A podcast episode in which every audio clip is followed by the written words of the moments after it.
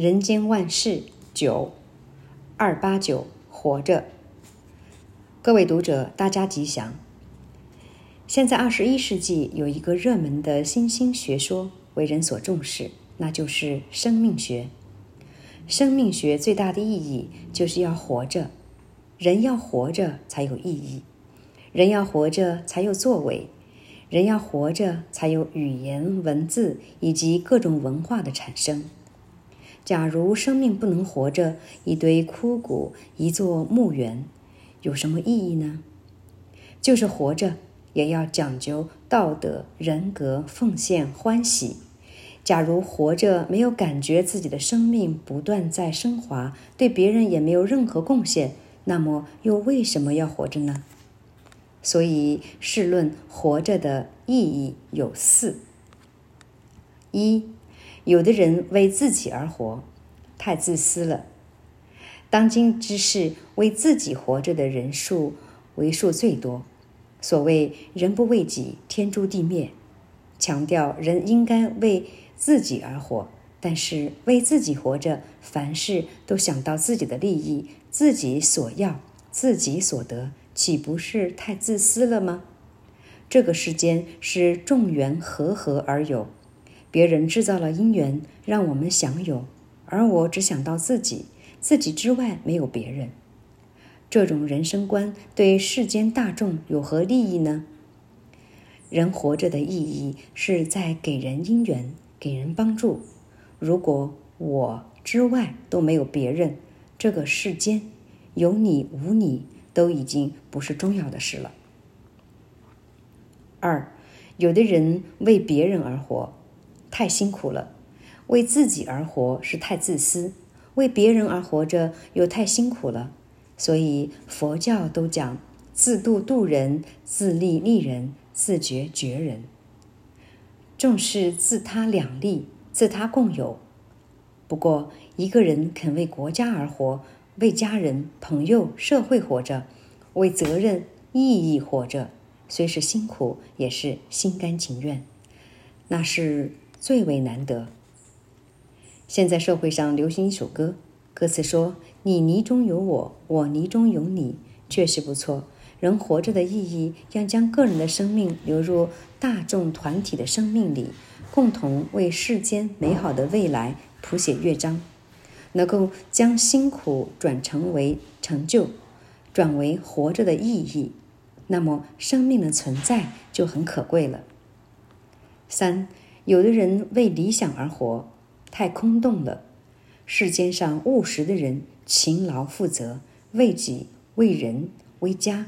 为国而努力不懈，所有世间所得，十方来十方去，都用于回馈社会大众，最有意义。但是有些人只为自我空洞不实的理想而活，凡事喜欢唱高调，虚浮妄想，不切实际，与人丝毫丝毫无异。如东晋时代的玄坛，在历史上为人所诟病。就是因为空洞不切实际。道家主张清净无为，也让人批为消极训示。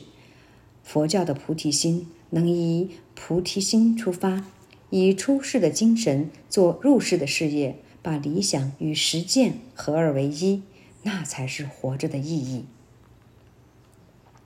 四，有的人为使命而活，太沉重了。世间上有一些能人智人，他们秉持圣贤之心，抱持使命之感。如理学家张载，为天地立心，为生民立命，为往圣继绝学，为万世开太平。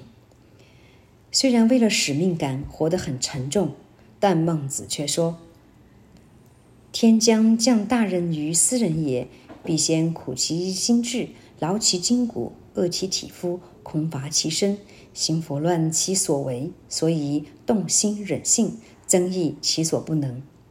我们应该庆幸我们有生命，我们的生命是活着的。我们要让自己的生命活得有价值，皆应发心立愿，愿为国家社会、为人民大众而活着。这才是活着的意义。二零零七年四月一日刊于《人间福报》。人间万事九二九二，看到情绪。各位读者，大家吉祥。人都有喜怒哀乐、爱恶等情绪，情绪是内在的，外表不容易看到。但也有的人情绪表现在外，让人一看就知道某人情绪不好，某人在闹情绪。怎么样看到人在闹情绪呢？一，从面孔上。看到情绪，有的人一闹情绪就板起面孔，一副生气的样子，种种表情都和平常不同，所以从面孔上就知道他在闹情绪。闹情绪一定有个原因，大家不知道，有的人就会胡乱的猜想，也有的人不予理会。实在说，闹情绪是火烧功德林，实在划不来。二。从语言上看到情绪，闹情绪的人讲话忽然变得很冷淡，或者刻薄，或者偏激，都会有一些不正常的言语出现。其实心里有事就把它讲清楚、说明白，不必闹情绪。用情绪来表现自己的不满，也会引起别人不欢喜。三，从眼神上看到情绪，闹情绪的时候不正眼看人。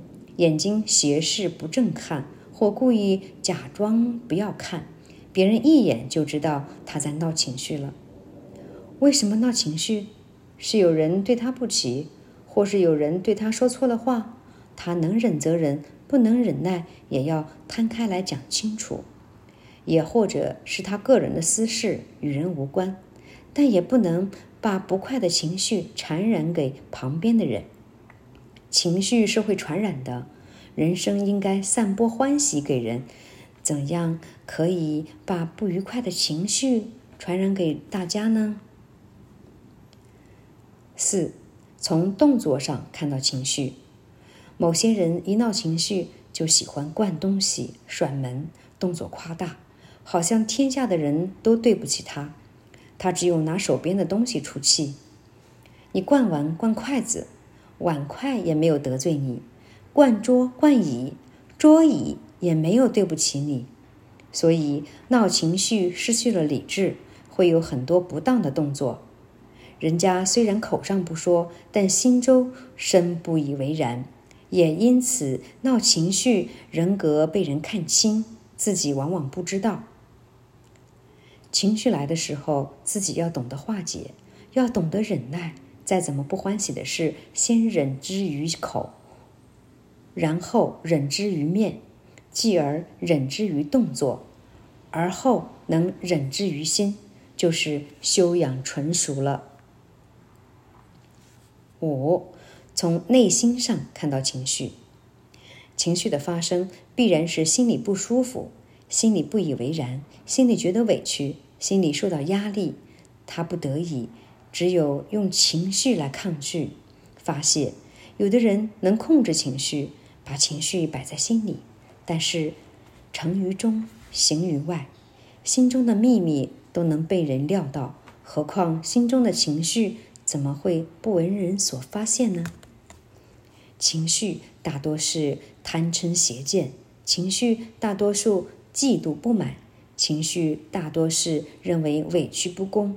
假如一个人没有力量化解情绪，就如一块布被污染了，没有办法洗干净；又如一面镜子蒙上了灰尘，不能擦拭明亮。身体污秽了，心境蒙尘了，人生怎么会快乐呢？人难免会有情绪起伏的时候，但是要训练自己有化解力、开脱力、忍受力。等到自己懂得化解。能忍情绪的时候，所谓逆来顺受，很多事情自然就能在哈哈一笑中化之于无形了。二零零七年五月三十日刊于《人间福报》。